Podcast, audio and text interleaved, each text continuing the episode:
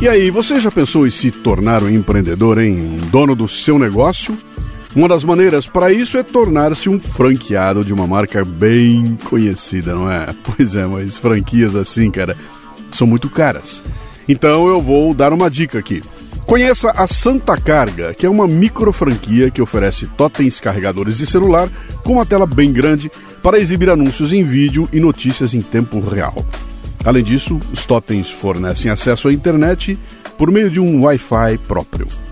Reconhecida como a melhor micro franquia do segmento, a Santa Carga tem investimento inicial de R$ 19.900. E com isso, você fica dono de um totem e o instala em um local de acesso de muita gente, como um shopping, uma oficina, uma padaria, uma loja. E o que, é que você faz então? Você vende para os comerciantes da região a veiculação de uma mensagem em vídeo ali no totem. Quem produz o vídeo é a própria Santa Carga, que dá para você todo o suporte. Olha só, tem gente ganhando uma grana por aí, cara, que já tem 3, 4, 5, 6, 10 totens. Tudo isso sem estoque, sem funcionários, sem aluguel. A possibilidade de ganho é de até R$ 8.600 por mês por totem. Acesse santacarga.vip para mais informações. Mencione lá que você é um ouvinte do Café Brasil e do Leadercast e ainda ganhe um bônus de mil reais. Santa Carga, abra o seu negócio com uma das franquias que mais crescem no Brasil.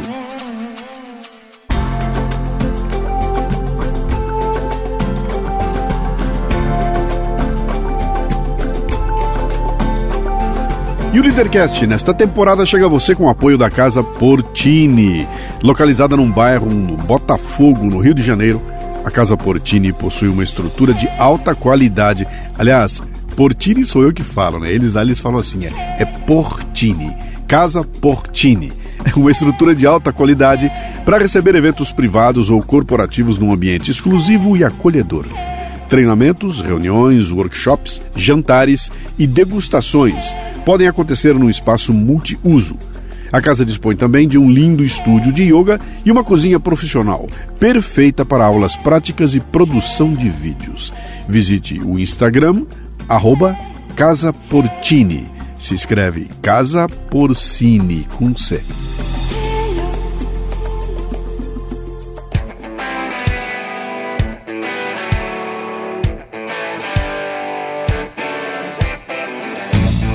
Bom dia, boa tarde, boa noite, bem-vindo, bem-vinda a mais um Leadercast, o podcast que trata de liderança e empreendedorismo com gente que faz acontecer. No episódio de hoje temos Cláudio Lotenberg, presidente do United Health Group Brasil e presidente do Conselho Deliberativo do Hospital Israelita Albert Einstein. É membro titular da Sociedade Brasileira de Administração em Oftalmologia, conselheiro da Fundação Nacional de Qualidade, assessor da diretoria do Conselho Brasileiro de Oftalmologia ex-secretário de Saúde do município de São Paulo e mais uma porção de coisas. Conversamos sobre o exercício da medicina, os desafios de uma organização complexa como um hospital de primeira linha e sobre a saúde no Brasil, passando pela pandemia. E com uma pequena surpresa logo na abertura. Muito bem, mais um Leadercast. Eu sempre começo contando como é que o meu convidado veio parar aqui. É uma coincidência, mas nunca é coincidência, nunca é por acaso, né? Vou contar uma história interessante que você vai adorar. O ano é 2000, eu com 8 graus de miopia e mais uns 8 de astigmatismo. Converso com a minha prima, uma prima minha. Cara, pô, dá um jeito, cara, esse óculos pesado, essa coisa horrível que eu não consigo usar mais. Ela falou, cara, você tem que ir no meu médico. Pô, ele, já fiz com ele a cirurgia e foi uma beleza, vai lá, pegou, me deu endereço e lá vou eu. Se eu não me engano, na Rua Augusta. Um pequeno, um consultório que tinha na Rua Augusta lá. E dou de cara com um médico chamado Dr. Cláudio Lottenberg, que vai e me faz uma. Vê se eu acerto o nome. Serototomia radial, pode ser? Pode. que era uma novidade na época, né? E eu vou lá e faço a cirurgia, fiz as, de uma vez só nos dois olhos, saí de lá, enxergando direitinho, nunca mais usei óculos na minha vida, né? Fiquei numa boa. E no ano seguinte, 2001, eu vou para o Monte Everest, no Nepal. E quando eu estou me preparando para o Monte Everest, eu estou fazendo as leituras e tudo mais e pesquisando, e dou de cara com a história de um cara que fez a cirurgia ocular num ano antes e foi para o Everest. E quando ele estava chegando perto lá do lugar onde eu fui, cara, o olho dele deforma por causa da altitude e o cara não consegue enxergar mais nada.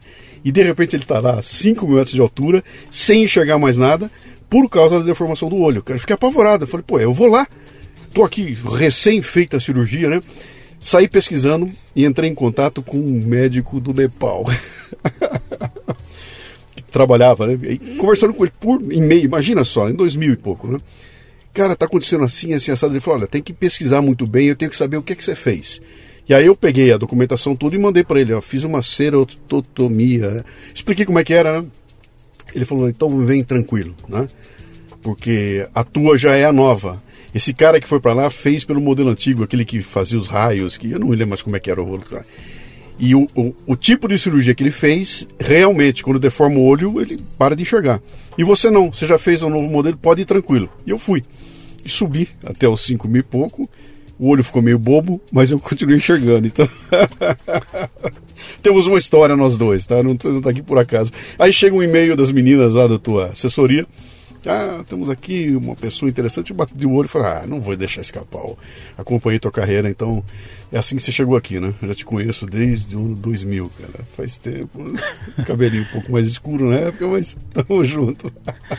Tamo juntos. Poxa, que, que, que coincidência. Eu não pois é. sabia. É. A gente, você começou a comentar, aliás, Sim. antes da gente começar, Sim. você disse que tinha uma história interessante. Eu falei, Sim. poxa, que história interessante, Isso né? Aí. Quando a gente fica mais velho, a gente tem muitas histórias. Algumas são interessantes, outras podem parecer, mas não são tantas, né?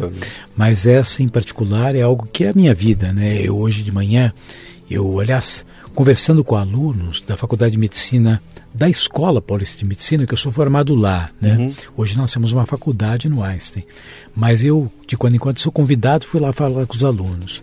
E eu contei que uma das coisas que mais me dá prazer é ser médico. Eu nunca deixei de ser médico, não obstante fazer outras coisas. Então, quando encontro com um paciente e feliz e satisfeito, é. acho que é um ponto positivo para começar a nossa conversa. 20, 20, 23 anos atrás, cara. Era, era na Augusta? Era na Rua da Consolação. Ah, eu me lembro que era alguma coisa ali. Eu falei, lá por perto, lá pertinho. Era, era lá do pertinho. Lado, do lado ali, mas legal. Bom, eu sempre começo aqui com três perguntas, que são as únicas que você precisa responder exata, depois você pode inventar uma outra, tá? Essas três não. É o seu nome, sua idade e o que é que você faz. Eu sou Cláudio Lotenberg, eu tenho 63 anos de idade, sou médico oftalmologista, mestre doutor em oftalmologia. Não obstante a isso, sou presidente dos conselhos do Hospital Israelita Albertaz, sou presidente institucional da Coalizão Saúde e tenho participação em alguns conselhos de empresas, empresas essas da área da saúde. Sempre saúde. Sempre você, saúde. Você nasceu onde?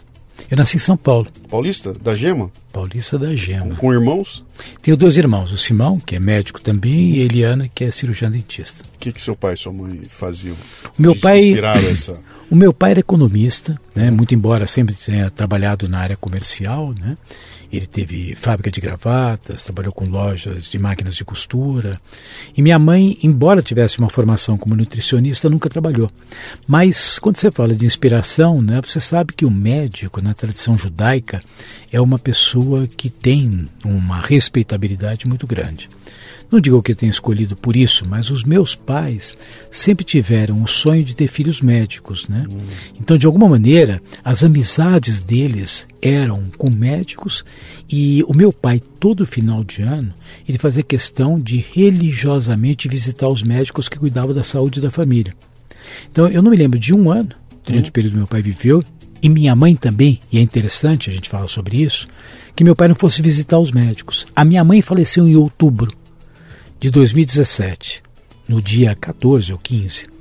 E no final do ano, a minha irmã foi levar presentes para os médicos, muito embora ela já falecida. Continuando a tradição. Da... Não, porque ela já na no segundo semestre ela já se preocupava o que ela ia dar de presente, uma forma de agradecimento para os seus médicos. Então, uhum.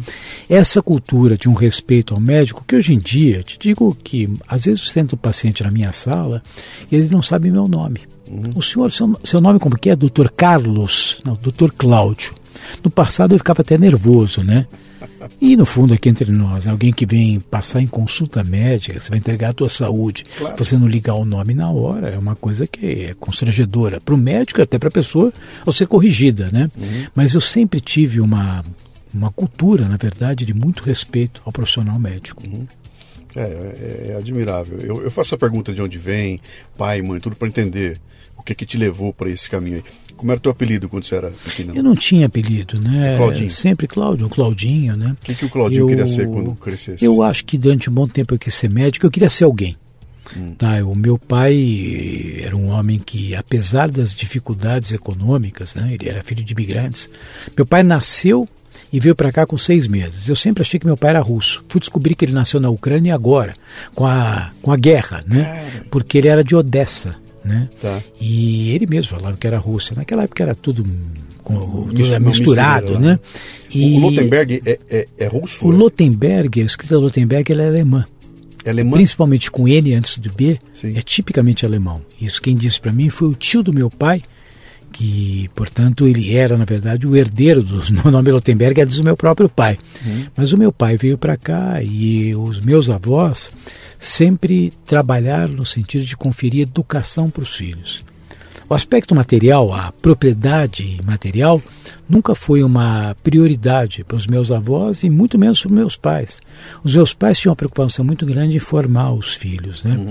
Esse era o grande investimento da vida dos meus pais. Né? Eu lembro quando que eu entrei no vestibular, foi admitido na Escola Paulista, meu pai disse que já tinha ganho talvez um dos maiores prêmios que ele podia ter da vida dele, que é ver o filho dele encaminhado. Então, uhum teve, no fundo, eu acho que um caminho, né? Como eu te falei, a história minha de respeito aos médicos, o fato do meu pai sempre é, entender que o saber era, e ser era mais importante do que ter. Uhum. Então tudo isso nos levou, para esse caminho eu e meus irmãos, né? Então tem uma influência assim dos meus você, pais. Você foi direto para a medicina. Você não passou por direto. sonho, outra coisa. Cara. Não. Eu, pra, eu, posso talvez lembrar de uma outra coisa, mas uhum eu sempre, porque no fundo, no fundo, depois com a vida, eu vi que para ser médico você tem que estudar medicina. Para trabalhar com engenharia, você pode ser um incorporador. É. Meu pai gostava de investimento na área imobiliária, Sim. eu também gosto muito, né? Sim. Você pode amanhã, sabe, decidir escrever livros, né? Até podcast. Você de Opa. repente fazer concorrência com você. Claro. Mas a atividade do médico exige uma formação sobre a lógica técnica uhum. muito muito específica, né? E talvez tenha sido mais difícil a decisão da oftalmologia do que da própria medicina. Essa era a pergunta agora. Eu ia perguntar a você, como é que, entre tantas áreas, você escolhe a oftalmologia? Como é que ela aparece na tua? Porque eu sou muito resolutivo, eu sou muito objetivo. Eu não sou uma pessoa que consegue sentar numa conversa e, e falar durante muito tempo. A oftalmologia é muito direta, né? Uhum. Talvez mais direta e objetiva que a oftalmologia, a dermatologia. Então, as outras especialidades médicas exigem uma interação em termos de anamnese que é muito mais longa, né? E eu acho que vem muito a calhar com o meu perfil. Uhum. Mesmo as reuniões que eu faço, eu sempre digo que reunião boa a gente faz de pé. Quando alguém fala para mim que o tempo é curto, eu digo assim, então começa pelo final, depois a gente fala do começo. Então, eu acho que tem a ver com o meu perfil de, de, de ser, ser oftalmologista, né? E concilia atividade clínica com atividade cirúrgica, né? Então, teve muito a ver a minha escolha com o meu perfil comportamental. Uhum. É uma, isso que você falou, é, é, na linguagem das startups, é o pitch me dá o pitch que eu quero ver. É Se valer aí. o pitch, eu quero ouvir o resto, tá? É, é, é, verdade, mas você vê que é bem por aí, né? É. Às vezes a gente vê alguém que vem conversar com a gente e a pessoa, ela, ela eh, enrola, ou não enrola, ela dá voltas, ela não entra no assunto e você até sabe o que a pessoa quer falar, uhum. né? Fica mais velho, a gente já percebe antes, né? Você não quer sabe, cometer uma indelicadeza, ser grosseiro com alguém, né?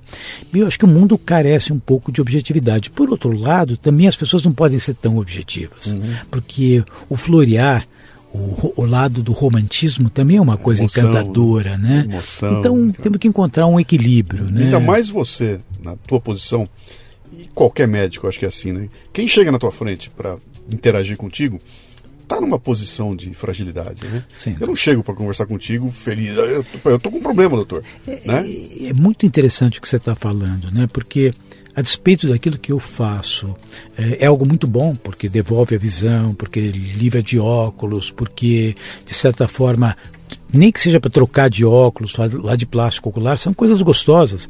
Diferente de um médico que tem que tratar um câncer, um, né, um, uma, assim. um, problema cardíaco sério, né? Mas a minha área, é, apesar de ter todo esse lado positivo, quem te procura expõe uma fragilidade. Eu não Sim. enxergo, eu quero voltar a enxergar. E para alguns isso é muito complexo. Veja, você falou de um grau de miopia que você uhum. tinha, que era absolutamente debilitante. Uhum. Você não podia ir ao banheiro fora da, da sua casa se você não tivesse uhum. um instrumento óptico para te ajudar, né? Então, quando você procura, você tem uma certa insegurança, você tem uma expectativa, você tem aí uma certa ansiedade, né? E cabe ao médico não só interagir com a linguagem técnica, porque explicar a cirurgia tecnicamente qualquer explica.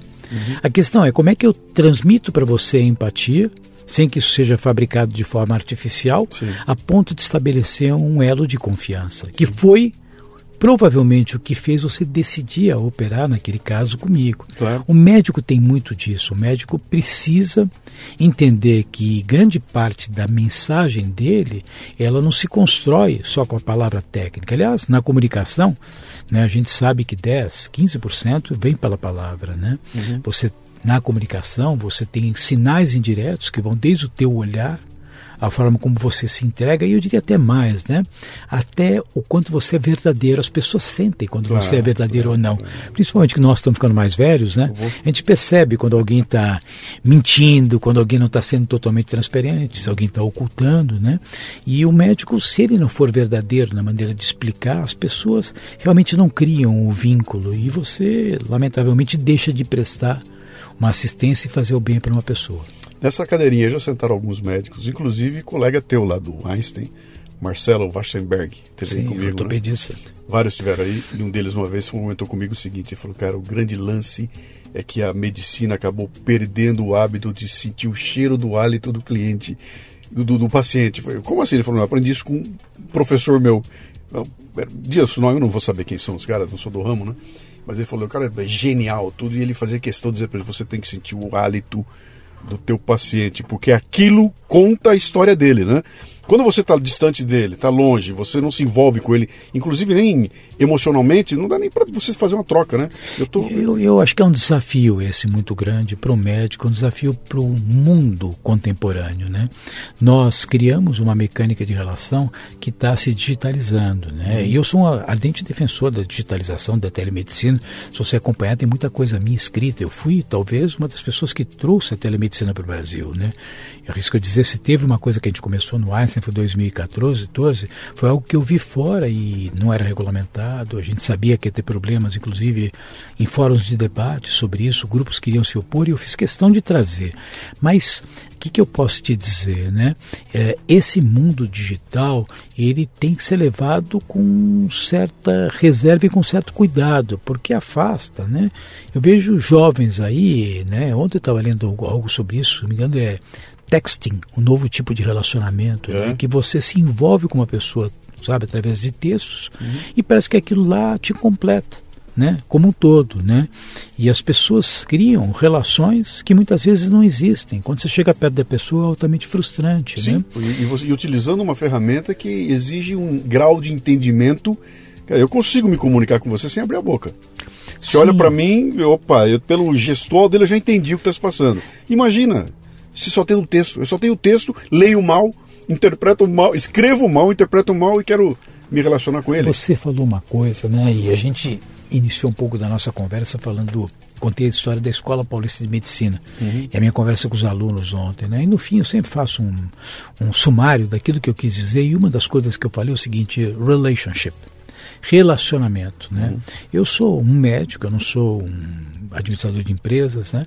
A minha formação enquanto alguém que pudesse participar de plataformas de gestão foi uma autoformação, não existia MBA na área de saúde. Passou a existir posteriormente, até no nosso hospital. Né?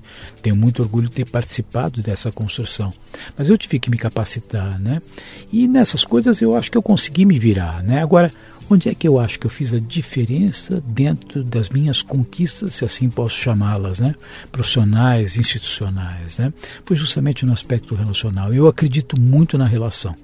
Eu acredito muito na empatia, uhum. eu acredito muito na capacidade de diálogo, tá? acredito muito na capacidade que o homem deveria exercer a cada momento pela convergência, uhum. que são fatores que estão, nesse momento, se afastando. Veja, falamos do mundo digital, mas a gente pode falar da polarização que o mundo está vivendo. Nossa. Quer dizer, veja o Sim. absurdo que a gente está, no qual as pessoas, sabe, as eleições acabaram, né? não só aqui no Brasil, nos Estados Unidos. Ainda está na disputa, na discussão entre Trump e Biden, que é muito triste, quer dizer, dois homens, com todo o respeito às pessoas mais velhas, mesmo porque uhum. é já uma defesa até classista, porque também já passei de 60, né? Você uhum. também, né?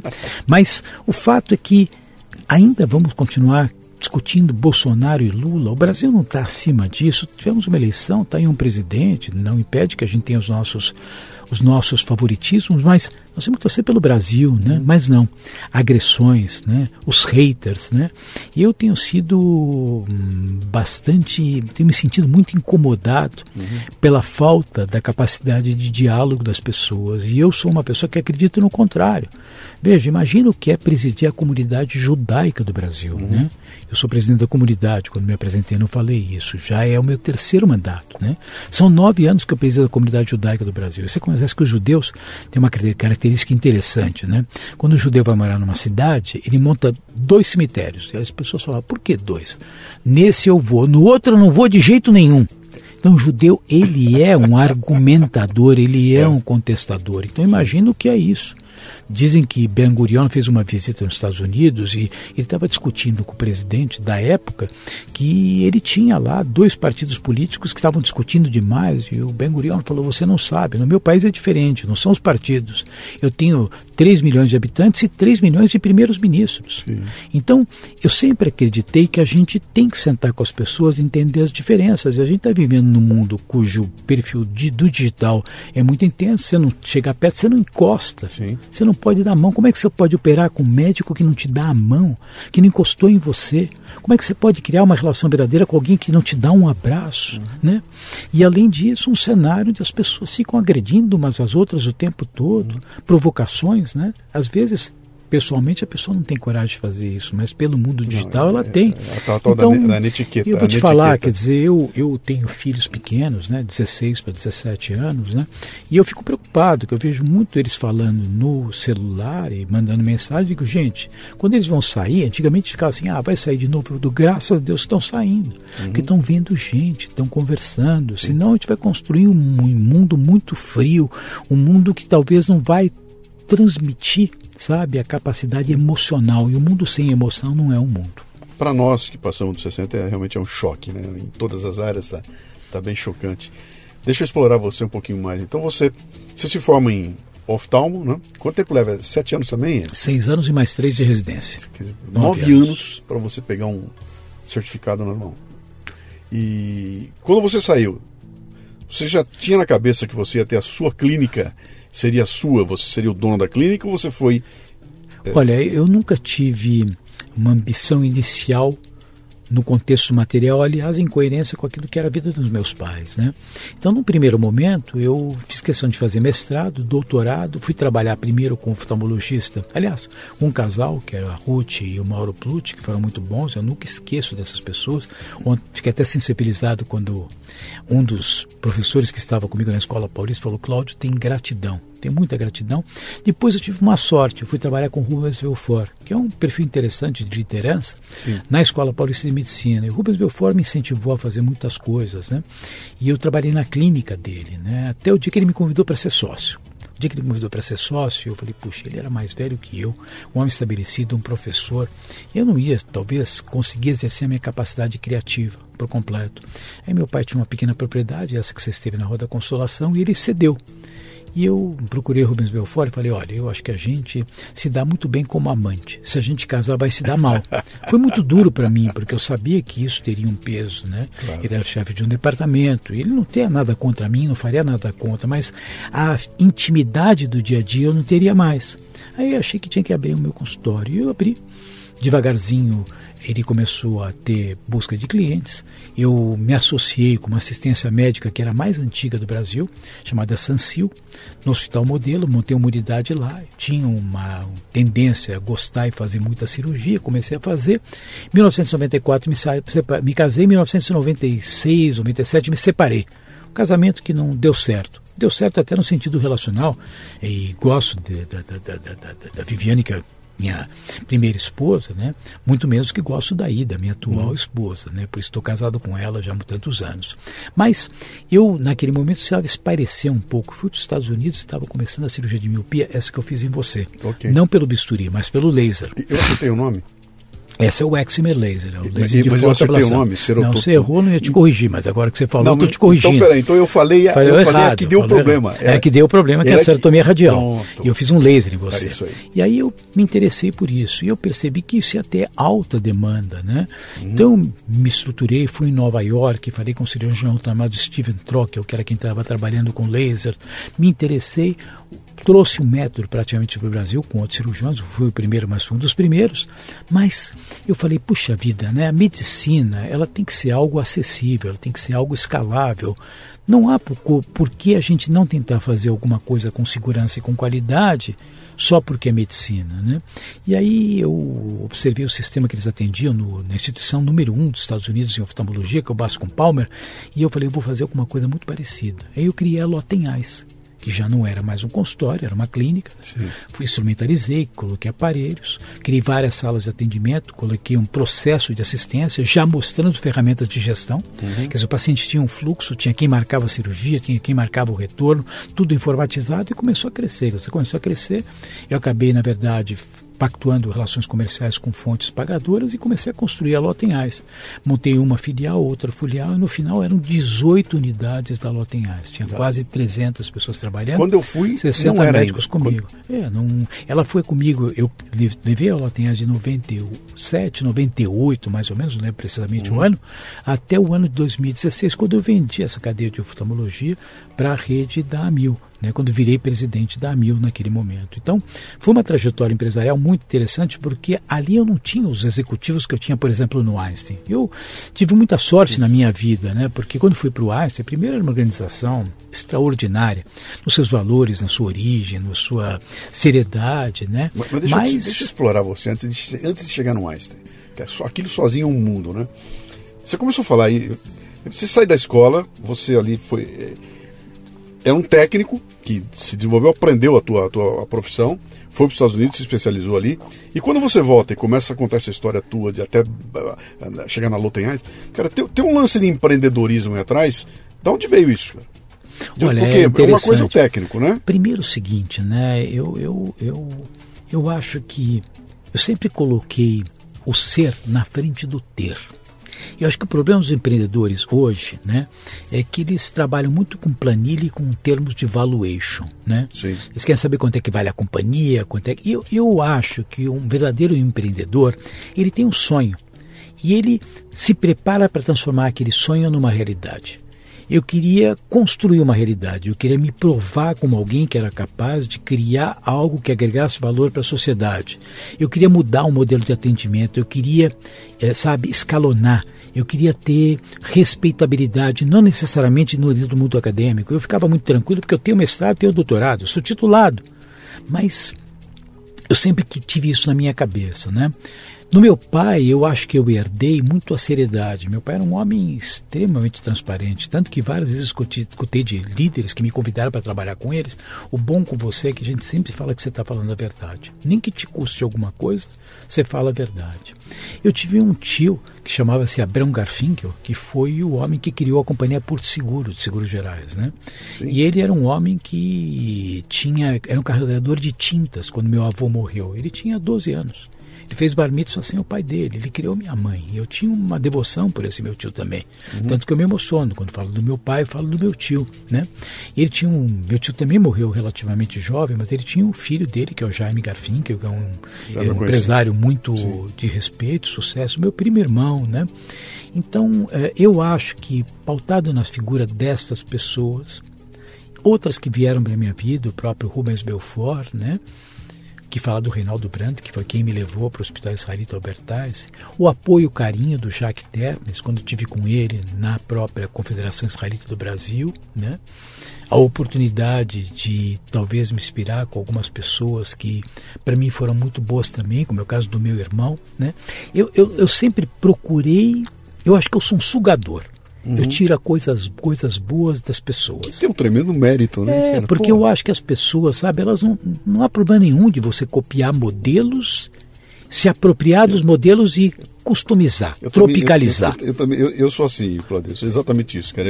Eu, puxo, onde é que tem coisas boas, deixa eu trazer. Veja, eu acabei de falar para você, eu posso contar muitas coisas, tá? Eu na minha vida, né, quando quis ter meus filhos, minha esposa me ajudou muito, né? Meus filhos foram bebês de proveta, né?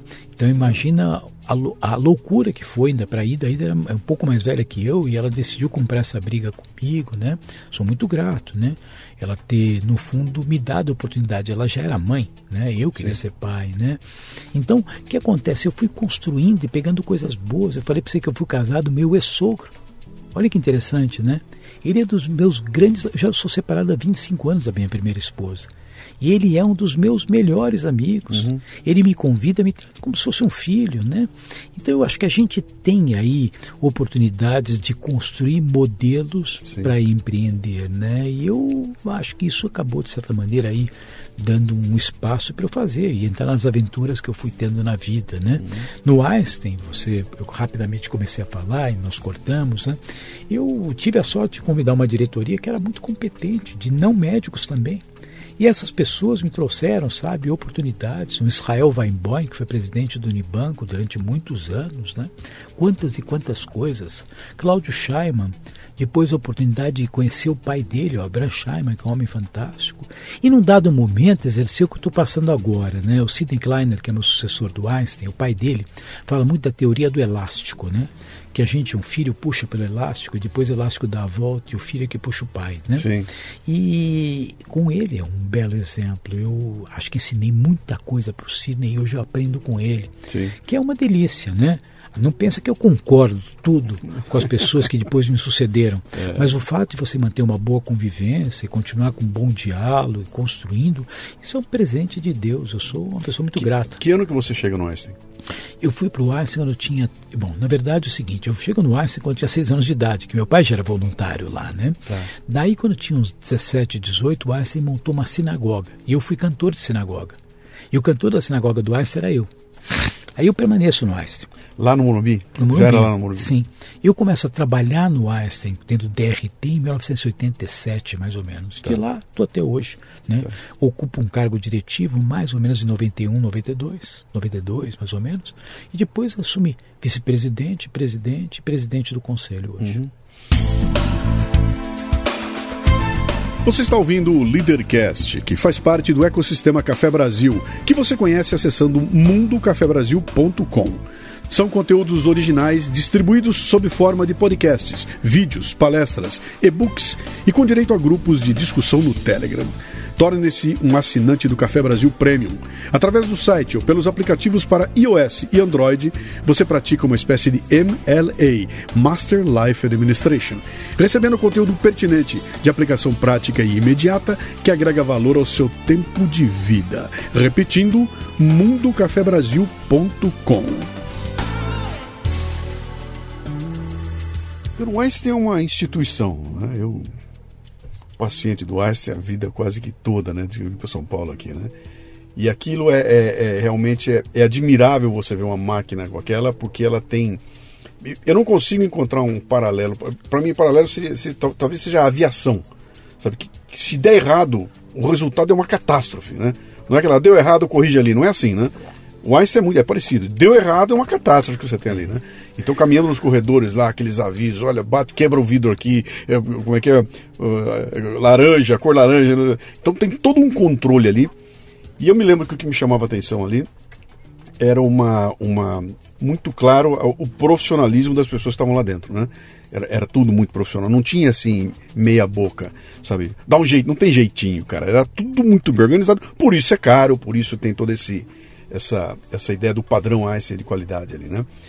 E você vai parar logo ali. Você não começou no hospital São José de Bocaiúva. Você, você vai parar num, num, ambiente como esse aí, né? Que já tinha padrões de qualidade de nível eh, internacional. Eh, quem trouxe isso para cá, esse conceito todo? É a comunidade judaica que decide fazer não um hospital, mas o hospital? Então deixa eu te falar. Veja, acho que você primeiro queria fazer uma menção, talvez você não saiba, né? É. Mas você citou justamente a referência dos processos de qualidade, que é o avião. Né? Se houver um erro, morre todo mundo. Né? Então, muito daquilo que é construído em medicina, no que tange a segurança do paciente, é baseado em modelos da indústria aeroespacial. É tanto sabia. que tem um livro de um autor chamado Atul Gawande chamado Checklist Manifesto. Checklist, que é o que você faz quando Sim. você vai decolar. Sim. O Einstein nasceu casado com o conceito da perfeição e da qualidade, uma verdadeira obsessão. Então, a excelência faz parte da história do Einstein. Quem trouxe isso foi Manuel Tabacoidal, dentro da proposta que foi vendida para a comunidade, para que a comunidade judaica criasse o Einstein. Em cima disso, o Einstein se diferenciou e criou uma cultura. É lógico que a cultura da qualidade ganhou uma nominata formal através dos projetos de qualidade, aí já falando de Deming, né? Sim, dentro sim. do PDCA, sim. né? E isso foi incrementado depois do Fer ter sido presidente na área de tecnologia, mas o Reinaldo Brandt foi a pessoa que importou os projetos de qualidade. Quando os projetos de qualidade formal foram ali estabelecidos, que é com a vinda da Joint Commission International, eu já era vice-presidente do Einstein. Então eu participei desse processo desde o começo na sua formalização. Uhum. Então eu diria o seguinte para você: essas coisas não nascem prontas. Não. Eu acho que essas coisas nascem do desejo, desejo verdadeiro e do propósito real do compromisso com valores. E você pode transformar organizações que eventualmente não têm esses padrões em organizações melhores. Né? O que precisa é um alinhamento de discurso. O que você precisa deixar muito claro são os valores e o aspecto missionário da organização, independentemente dela ter finalidade lucrativa ou não. E enganam-se aqueles que acham que o Einstein é mais caro. Não é verdade. Uhum. Porque o Einstein ele pode ser mais caro para fazer, mas você faz uma vez só. Dos outros, você faz o que não deve, você gasta em desperdício, interno o que não precisa e muitas vezes você readmite o paciente em função uhum. das complicações. Eu acho que a medicina ela é cara quando bem feita, mas quando ela é muito bem feita, como é o nosso caso, ela é barata. É, é, é um conceito interessante. Você está jogando com valor é, é subjetiva. Ele não, eu, eu, não, eu perco até o. o, o ah, eu, falei, capac... eu falei há pouco do Jaime Garfinkel. Ele, uma época, Sim. tinha me contou, mas eu fiz um convênio com o hospital cuja tabela é menor, só que o sinistro final é muito maior. Falei, lógico, né? Porque se interna o paciente, você pode fazer diagnóstico só com ultrassom. Agora, você pode também largar o paciente mandar fazer ultrassom, tomografia, ressonância. Uhum. Né? Você interna o paciente imaginando que ele vai ficar sabe, dois, três dias, mas você pode alongar o período de permanência nesse paciente. Uhum. Você pode deixar esse paciente mais dias na UTI. Né? A UTI é mais barata, sim, mas pelo que me consta, quatro vezes três ainda é mais do que duas vezes quatro. Sim. Então, são coisas que às vezes as pessoas não entendem, né? Porque o sistema de remuneração em saúde ele é perverso. Esse é o problema. Você ganha pelo desperdício, não pela eficiência e pela qualidade. Uhum. Quando as operadoras começam a perceber isso, está aí o resultado. Hoje elas dão preferência para o Einstein na alta complexidade. Uhum. Preferem colocar lá, porque sabem que um paciente que faz um transplante cardíaco, por exemplo, em cinco dias pode ir para casa. Uhum. O mesmo transplante hepático que era feito no Hospital das Clínicas e o paciente ficava 14 dias internado, no Einstein ele fica seis. Então, essas coisas são coisas que você paga, mas você tem um valor naquilo que você está entregando. Né? E eu acho que isso vale como um exercício de reflexão para a saúde no Brasil como um todo. Nós temos que mudar o conceito do processo remuneratório.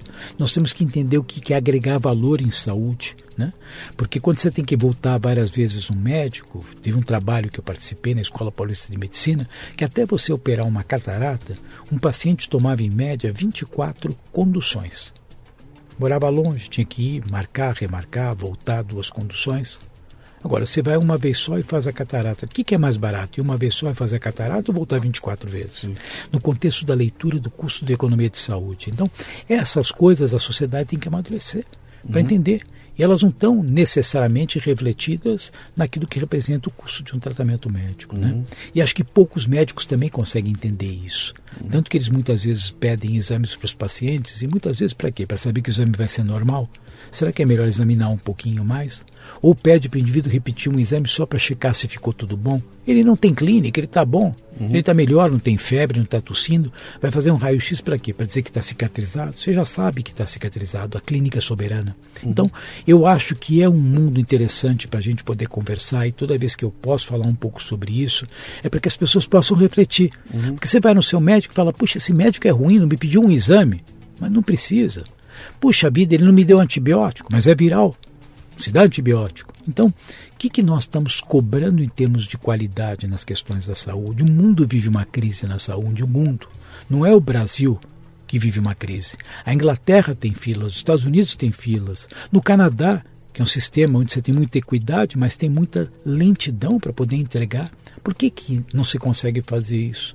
Porque os sistemas estão performando mal porque transformaram o uso em abuso. E eu acho que aqui tem algo que a gente tem que colocar a mão. Uhum. Eu fiz muito disso também quando fui secretário da Saúde de São Paulo. Queria aumentar o número de leitos. Eu falei, não precisa aumentar o número de leitos. Como é que a gente precisa aumentar o número de leitos se a gente tem tempos médios de permanência de 12 dias, quando os tempos médios dos hospitais privados são 4? Então tem gente que está dando alta muito tardiamente, tem gente que está deixando de fazer exame rapidamente, tem gente que não está indo fazer visita, tem gente que está segurando o sistema. E eu acho que está no momento de a gente parar de fazer discursos prontos, fazer a, a, a, a máquina está inchada. Está inchada por quê? Será que está inchada mesmo? Tem setores no Estado brasileiro que estão inchados, uhum. tá? E tem setores que não estão nem um pouco inchados, falta gente, como é, por exemplo, o caso da Anvisa. Veja o tempo que demora para você aprovar Sim. a validade de um medicamento. Então, eu tenho a impressão que o nosso papel, e acho que um podcast como esse é bom também para isso, né? é trazer a informação adequada para que as pessoas possam ter uma visão mais crítica uhum. de tudo das suas opiniões, das suas colocações e até de quem a gente vota para ocupar cargos de representatividade. Uhum. Porque senão a gente coloca pessoas aí com popularismos altos, né? pessoas conhecidas, mas absolutamente despreparadas para aquilo que elas, na verdade, se propõem é, a fazer. Não, a, a, impressão é que você não evolui, né? A gente roda, roda, roda e, e, e pô, estamos de novo discutindo o que. Estamos em 2015 outra vez, voltamos para 2014, né? Sim. Deixa eu te perguntar uma coisa aqui. Um complexo como Einstein, aquele que é uma máquina, quantas pessoas trabalham dentro do Morumbi ali? Hoje nós temos no Einstein, né? É, nós temos dentro da estrutura Einstein como todo quase 30 mil colaboradores, 30 mas mil. todo o complexo. Tá. Né? Então são unidades avançadas, é o Morumbi, é Goiás, hum. são os hospitais públicos, né? É um contingente enorme. Quando eu entrei lá, eu trabalhava com 2.500. 2.500? É. Caramba. Mas eu estava dizendo assim, aquilo é um complexo gigantesco. Eu não sei como é que vocês dividem aquilo lá. Eu vou dar minha, o meu pitaco. Como eu sou ignorante no assunto, eu posso dar o pitaco que eu quiser. Eu consigo entender que vocês devem ter uma visão muito clara. Ou se eu pudesse colocar um departamento, teria um departamento cuidando de tecnologia, trazendo os equipamentos mais fantásticos, os processos que tiver no mundo. E tem outro departamento que cuida de gente. É porque o que move o ICE são as pessoas que estão lá dentro. Então a gente. Cara, cara eu passei muito, eu tenho horas de dentro do Weiser, bastante horas dentro do Weiser, né? E horas assim, da gente ficar conhecido da turma lá, de repente ficar conhecido da, da, das enfermeiras, de voltar lá e a enfermeira reconhecer a gente. E tinha um carinho ali envolvido que você fala, cara, isso faz toda a diferença, né? Estou sendo tratado aqui como um ser humano. E isso você não faz do nada, tem um treinamento. Esse pessoal está treinado, esse pessoal está tá lá. Acho que tem um, o peso do, do, do selinho do Einstein aqui no, no, no peito, deve, ser, deve representar bastante ali, né? Como é que vocês fizeram lá? Você tem uma, uma área específica para cuidar dessa parte pessoal, uma área específica para tecnologia. Como é que funciona isso? Veja, o Einstein hoje tem uma estrutura de governança muito madura. Né? Nós somos voluntários, tanto eu como presidente do conselho, o Sidney como presidente da diretoria. Nós temos um grau de profissionalização muito sofisticado. Um CEO, um diretor-geral, que é Henrique Neves. E embaixo dele toda uma estrutura com diretorias corporativas, cada uma delas se trabalhando dentro de uma linha não só hierárquica, mas principalmente matricial. Porque o grande segredo para você poder trabalhar adequadamente né, é dentro do conceito de accountability, que é uhum. autoridade com responsabilidade, né? mesmo porque nós somos um time de times. Né? Eu tenho um, um livro do General McMaster, que é justamente Team of Teams, que eu recomendo também a leitura, né? E ele disse o seguinte, ele estava no Afeganistão, né? Então como é que o indivíduo está na frente de batalha vai consultar o general que está lá em cima? Então ou você tem autonomia, tem uma cultura organizacional muito forte, ou você não consegue fazer acontecer na ponta aquilo que é justamente impor valores e a tua missão. Eu acho que o Einstein foi muito feliz na capacidade de criar uma cultura que a gente chama de uma cultura einsteiniana, uhum. que é essa dos nossos fundadores: compromisso com excelência, padrões de qualidade, responsabilidade com aquilo que a gente faz. E eu acho a preservação de valores, valores verdadeiros da sociedade, valores judaicos, né, que estão estampados em tudo aquilo que a gente faz dentro da instituição. Né.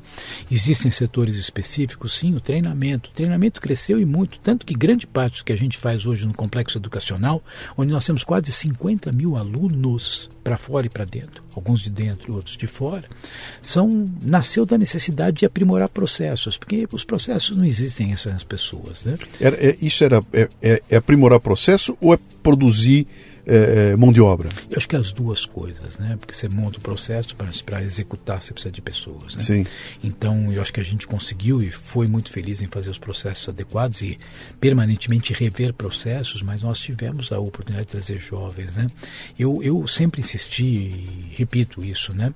O grande compromisso que a gente tem é quando a gente monta uma estrutura, a gente tem que saber, inclusive, quem vai substituir a gente.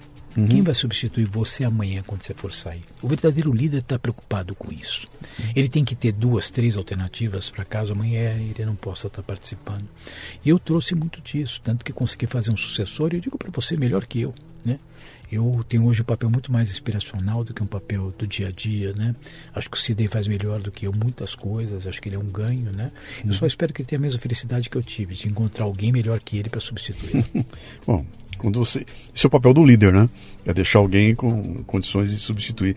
Eu estava dizendo você, eu estava meio que enrolando aqui para te falar, mas eu tenho a. A minha esposa tem dois transplantes de fígado e dois de rim. Né? No Einstein. Pelo SUS, usando a estrutura do Einstein, inclusive depois do Santa Catarina ali, né?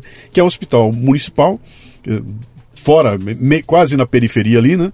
Mas com a turma, eu não sei, depois parou, eu não sei se continua lá, mas a gente é, é, ficou assustado quando começou o processo, porque, cara, a gente não sabia que o transplante não é do Einstein. O, o processo do transplante todo é, é, do SUS, né?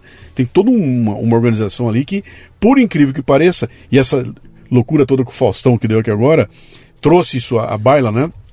Uh, a gente participou daquilo, a gente viu aquilo acontecer e viu como é que funciona o sistema, como ele é, ele é regrado e como você tem. Você não, não tem jeitinho ali, sabe? Não tem jeitinho, né? Uh, e aí foi interessante porque a gente conviveu dentro do Einstein no Morumbi e depois saiu de lá e foi para Santa Catarina, que é um hospital da prefeitura, não sei de onde é, não, que o Einstein hospital, encampa. Não, não, não. O, o, Santa Catarina foi um hospital que foi montado pelo Einstein em parceria com a prefeitura. Tá? Tá. E ele é administrado pelo Einstein. Quando você entra lá dentro, você tem a sensação que está num Einstein. Uhum. Né? É, então é um modelo de relacionamento dentro de uma então, parceria público-privada. Isso, isso que né? eu ia te perguntar. Então, é, essa ideia de que você tem um Einstein central que é uma maravilha, e de repente saem saem algumas uh, operações dele que são colocadas num outro lugar. Então eu vou lá no Santa Catarina. Isso que eu ia te perguntar. É, isso é uma, é, uma, é uma estratégia do Einstein de, de ampliação e poder atingir outras áreas onde ele não chega? Ou é uma demanda que a prefeitura fez? Não, está no nosso DNA. A prefeitura, logicamente, está procurando parceiros para fazer. Quem começou com isso fui eu, quando fui secretário da Saúde de São Paulo. A primeira organização social na área hospitalar para a cidade de São Paulo fui eu que lancei na área na, quando estava na prefeitura. Hum. Por quê? Porque até então imaginava-se que a única forma de fazer isso era com contratação direta. Sim. Era a prefeitura prestar serviços na área da saúde. Então imagina que absurdo, né? Uma concorrência para comprar uma penicilina seguir os, os, as referências, os parâmetros da licitação de uma estrada. É um absurdo. Isso é, é, enfrenta um, um, uma, uma lerdeza, uma lentidão, uma perda de qualidade. Né? Assim como a primeira ama, a primeira ama do Brasil fui eu que criei como secretário da Saúde de São Paulo. Você pergunta para o Serra, era a gestão dele. Uhum. Eu fiz isso, né? minha equipe, mas eu criei, foi um input meu. Né? Agora, para a gente fazer isso, a gente tinha que desburocratizar, encontrar parceiros que, mediante contratos de gestão, onde você explicita cada uma das coisas que você espera, com controle social, com transparência, entregue para eles que eles fazem melhor do que a área pública. Sim. Então aconteceu isso com o Hospital Vila Santa Catarina e virou uma referência para os modelos de saúde de São Paulo. O próprio Einstein no Hospital do Mirim, que foi o primeiro hospital público que o Einstein passou a administrar, foi o maior hospital covidário da América Latina, com os melhores índices grau de performance e sobrevivência do melhor padrão. Então eu acredito nisso. Eu acho, aliás, que a saúde brasileira precisa evoluir para esse caminho. Tá? Uhum. Isso é uma visão que muitas vezes alguns acham que é um estreguismo. Eu digo para você que o cidadão quer ser atendido. Ele quer ver o problema dele resolvido. Claro, Se é claro. público ou privado, ele resolve. O financiamento, neste caso da autocomplexidade envolvendo o transplante, ele é público. Mas a atividade, ela é, no fundo, exercida por um privado. No mesmo dia que o Fausto fez o transplante cardíaco, né? eu falo aqui não só como presidente do conselho, mas como meu amigo, ele é meu amigo pessoal, nós somos muito amigos. Né? No mesmo dia, na sala ao lado, estava sendo feito um transplante hepático para um paciente, como você disse, pela plataforma do SUS, uma pessoa digna, decente, mas porém anônima, né? Uhum. no sentido do conhecimento público. O mesmo Sim. tratamento, era uma equipe de transplante cardíaco, os dois receberam órgãos do mesmo doador. Por um lado, tinha um que podia pagar, que tem condições e fez questão de arcar e pagou por isso. Dentro do critério cronológico, seguindo a fila, ele tinha uma condição de excepcionalização pela gravidade do caso que ele poderia uhum. morrer. Né? Então, aliás, é uma coisa que a gente precisa elogiar muito. O Brasil tem iniciativas do SUS que são maravilhosas. Né? Programa Nacional de Imunização, programa de transplantes, muitas coisas boas acontecendo, né? Por isso que a gente precisa politizar menos a saúde, ter mais políticas de saúde. Você falando, o pessoal vai ouvir e falar, ah, ele está defendendo o lado dele. Então deixa que eu falo, tá?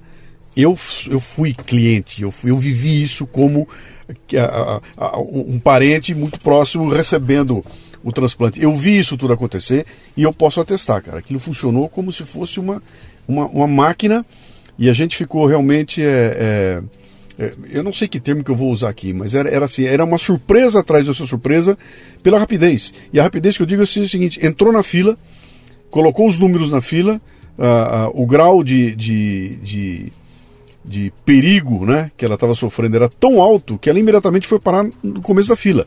E a espera durou uma semana.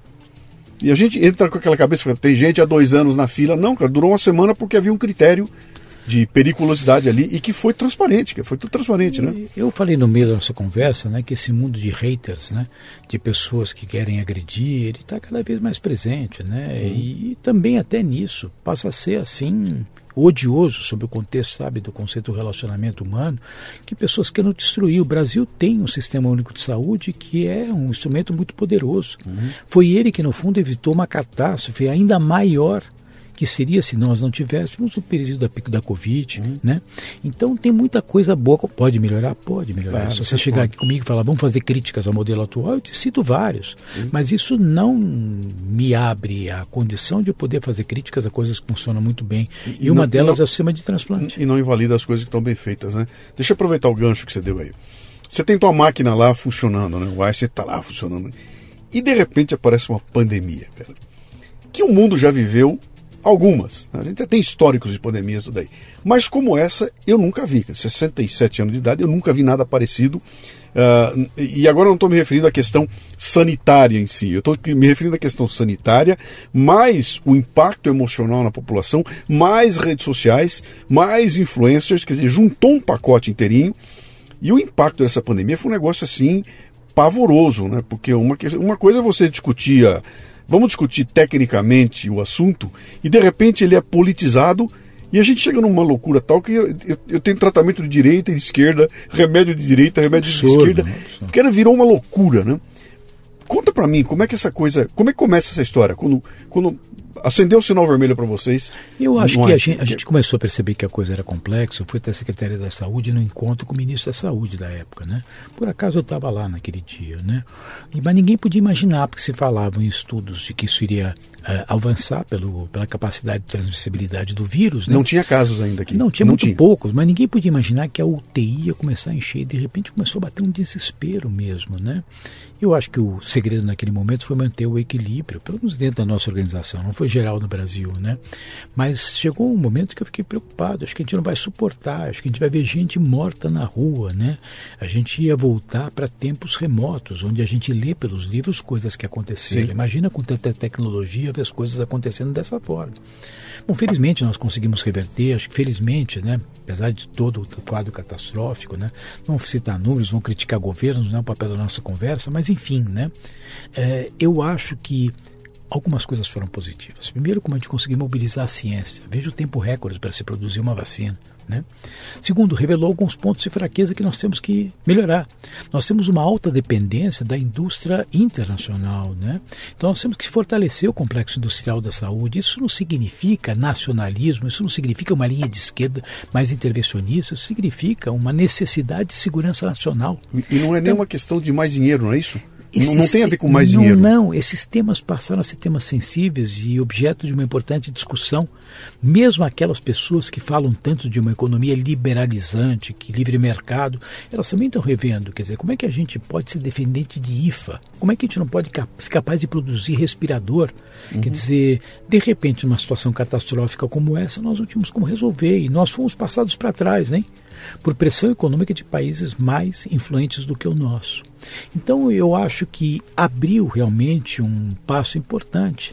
Doenças que não se falava, depressão, doenças mentais, tudo isso está sendo discutido. Ninguém falava sobre isso. Todo mundo contava com orgulho que era um hipertenso, um diabético tomava tal remédio. Agora falar de depressão e ansiedade ninguém falava, né? uhum. né?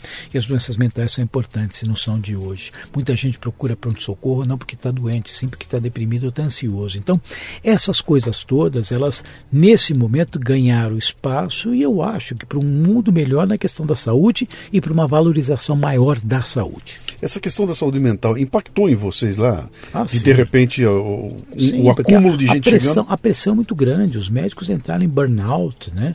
Então foi feito um trabalho de suporte também para os profissionais da organização para que eles pudessem suportar aquela tensão toda, né? Uhum. Eu acho que o mundo perdeu muito durante a pandemia, mas o mundo tem uma chance de sair melhor.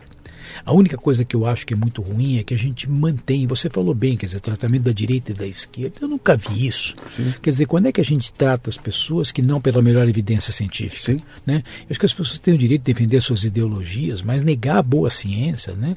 isso é absolutamente inescrupuloso, né? isso é absolutamente fora de aquilo que a gente pode achar que é razoável na defesa de um ideário de natureza política. Uhum. É, meu caro, quando nós estamos politizando tudo aqui nesse país aqui, pena, aí, aí, aí, fica, aí fica complicado, né? Uh, meu caro, você olhando agora para a saúde do Brasil como um todo, né? A gente sabe que tem mil carências aqui e quando você joga o assunto saúde na mesa, tem uma gritaria, né? Que o Brasil está sempre atrás, está sempre cheio de fila, o pessoal perdido. Vou trazer os médicos de Cuba para cá, porque médico nenhum quer ir para o interior do Brasil, a classe médica não se predispõe a lutar pelo seu país, etc. e tal, né? Cara, você é médico, você representa essa, essa classe toda aí. Como é que esse assunto bate em vocês? Vocês discutem isso? Tem uma preocupação com uma nova leva de garotada que está se formando em medicina e que está uh, focalizada só em ficar nos grandes centros, que o Brasil gigantesco não é atendido? Como é, como é que isso, esse assunto Primeiro, eu acho o seguinte, né? A gente não. É, não adianta imaginar que você vai ter uma solução para o Brasil única. Uhum. O Brasil tem naturezas geográficas, epidemiológicas, sociais muito diferentes. Ah, não, eu vou remunerar bem um médico. Sim, mas esse médico vai querer ficar longe da sua família, vai o viver com a sua própria família sem dar um suporte educativo, né? Então, não é uma solução única para o país. Ah, não, vamos então criar carreiras de Estado. Sim, mas a carreira de Estado resolve Será que o fato de você vincular um indivíduo sem impor a ele um padrão meritocrático de reconhecimento, de conhecimento, dando para ele um vínculo permanente por 40 anos, é a maneira de você responder para algo que muda tanto cientificamente como é a saúde? Então, eu acho que nós não temos uma solução única. Né? É, eu comparo o Brasil, na questão da saúde, a uma grande empresa que foi crescendo e adotou modelos de compliance e padrões corporativos. Você fica engessado. Uhum. Esse é o problema. Você não consegue ter uma capacidade criativa a ponto de resolver de uma maneira customizada, situações que são muito específicas na dependência da região que você está do país. Existe algo que é único, né, que aí sim pode ser mais homogeneizado, que é a questão da incursão tecnológica. Né? Com tanta ferramenta de comunicação, quer dizer, olha que pé nós estamos na telemedicina. Uma telemedicina que foi regulamentada por função da pandemia, a gente acompanhou, o Conselho Federal de Medicina era contra. Né? Estados Unidos regulamentou a telemedicina em 1994, Reino Unido em 1996. E o Brasil foi agora, durante a pandemia, quer dizer, uhum. quando é que a gente vai investir mesmo em saúde digital? Você estabelecer um médico, licitar, trazer de fora, é cubano, é argentino, é, sei lá, corintiano, né? Isso cria muita polêmica. Agora, criar linhas de acesso com fibras óticas para a internet, isso é tão complicado assim? Né? Uhum. Agora, a gente precisa, na questão da tecnologia, investir. Aliás, a tecnologia vai fazer muita diferença em saúde, em comunicação, em pesquisa. Tá? Uhum. A riqueza de dados, o que você pode fazer de inteligência artificial, machine learning, que deve ser toda uma, uma diria, é, inteligência generativa. Né? Uhum. A gente tem oportunidades muito boas. Né? O Brasil merece um plano diretor de saúde digital. Então, você não acha que isso só vai funcionar se for adotado um modelo do tipo a parceria pública-privada. Eu, eu, eu, eu, vejo duas coisas aqui. Uma coisa assim, privatize isso tudo e deixa que o mercado se vire para resolver. Esse é um lado. O outro lado não, estatize isso tudo, que isso aí é, é uma importância muito grande, estratégica. Não tem um meio campo aí, que é onde a coisa vai funcionar? Você falou tudo, existe um meio termo. Tá? Você não pode, porque existem regiões onde ninguém vai se interessar em fazer isso. Você não pode obrigar. O Estado né? tem que ir lá. O Estado Sim. vai ter que estar lá, ou então ele vai ter que negociar com cada um dos atores. Né? O que eu posso dizer é que talvez seja mais simples do que a gente imagina. Estão complicando o que, no fundo, não precisa ser complicado com muito interesse corporativista, com Sim. falta de utilização de boas práticas baseadas na ciência, com falta de envolvimento e até com falta de honestidade. Honestidade de ordem argentária e honestidade de maneira ética falando. Né? Eu acho que a gente precisa escolher melhor os nossos governantes. Lamentavelmente, escolhemos muito mal os nossos governantes. Nós estamos fortalecendo pessoas que não têm o menor preparo dentro da natureza ética e técnica para ocupar determinadas posições. Uhum. E não podendo resolver isso de uma forma é, como é que eu vou dizer você, é, pacífica. É, cara, a gente já botou milhões de pessoas na rua, já fizemos o diabo, já gritamos, já, e a gente não conseguiu resolver o problema. Ele continua aí e eu não vejo resolução disso a curto prazo, né? Eu acho que... E, e o meu medo, meu medo, Cláudio, é que o, o, o Brasil e o mundo vire ilhas de eficiência rodeadas do mar de problemas em volta. Então aquele Einstein maravilhoso e em volta dele o mundo caindo e tudo acabando ali, né? E essas bolhas elas vão acabar se chocando com uma realidade que a gente não consegue arrumar. Imagina o Rio de Janeiro. Se o morro descer, o Rio de Janeiro acaba. Então né? eu vou te, vou te responder da seguinte forma para encerrar, tá? A gente está acostumado muitas vezes a apontar o dedo para alguém. Quando a gente aponta um dedo para alguém, tem outros quatro para nós mesmos. Então eu te digo o seguinte: vamos parar de responsabilizar os outros e arregaçar as mangas e fazer. Política pública não é atribuição de governo e de Estado. Política pública é responsabilidade da sociedade. A sociedade tem que participar. Pode ser através de um podcast provocando, pode ser através de exercício de votação, pode ser através de manifestação, pode ser com propostas criativas como um Hospital Vila Santa Catarina, onde você tem um privado cuidando do público. O que não pode acontecer é a gente achar que isso aqui vai nascer por, por uh, geração espontânea. Isso não vai acontecer. Tá? Vai existir coisas melhores se nós nos interessarmos. Você me perguntou sobre empreendedorismo. Eu sou uma pessoa inconformada. A minha organização, que eu falo que é minha porque cresci lá dentro, eu participei, atuar do corpo diretivo mais para frente. É uma organização que ela é irrequieta ela vê um problema, ela tem um incêndio da Boate Kiss, ela está lá. Teve o um terremoto no Haiti, nós fomos para lá. Eu fui criado dessa forma. Eu não sou insensível quando vejo um problema. Quando alguém me pergunta com quem esse problema, é comigo. Nós temos um problema de saúde no Brasil. Nós, eu digo todos nós, você, Sim. eu e aqueles que estão nos assistindo. Sim. Nós temos que começar a arregaçar as mangas e trabalhar. Meu caro, cadê teu livro? Eu vou te dar meu livro, vou te mandar. Ah, não, mas aqui foi uma provocação. O livro existe. O livro, Como três, é chama? Como chama? Chama-se A Saúde Pode Dar Certo. É. Tem um que envolve inteligência artificial e a parte de saúde digital. E tem um que é A Saúde Pode Dar Certo. Né? É. Então, nesses livros, um deles eu falo sobre propostas, na época que eu saí da Secretaria de Saúde de São Paulo, outro eu falo que a gente abusa da tecnologia e a gente trabalha a favor da tecnologia, a tecnologia não está trabalhando no nosso papel, nosso favor, e o terceiro fala justamente do mundo digital no setor da saúde. Uhum. Escrevi isso já há quatro anos atrás. São livros que eu encontro. Se eu for na Amazon, ele está lá. Você encontra na Amazon, mas eu vou mandar para você também. Muito obrigado. Se quiser encontrar ou, ou entrar em contato contigo aí, você está em rede social? Estou em rede social. Cláudio Lotenberg, eu tenho, como é? Primeiro meu e-mail, claudio.einstein.br. Segundo, eu estou com claudio.lotenberg no Instagram tá? okay. tá? e Claudio Lotenberg no LinkedIn. São as três fontes, com o maior prazer conversar, gosto muito de conversar. Sim. Prazer, gosto principalmente de falar com jovens. Meu caro, a tua agenda é uma loucura aqui. Obrigado por dedicar Obrigado esse você, foi um prazer. Obrigado, Obrigado mesmo. Bom te ver 23 anos depois. E enxergando, hein? Muito bem, termina aqui mais um Leadercast. A transcrição deste programa você encontra no leadercast.com.br.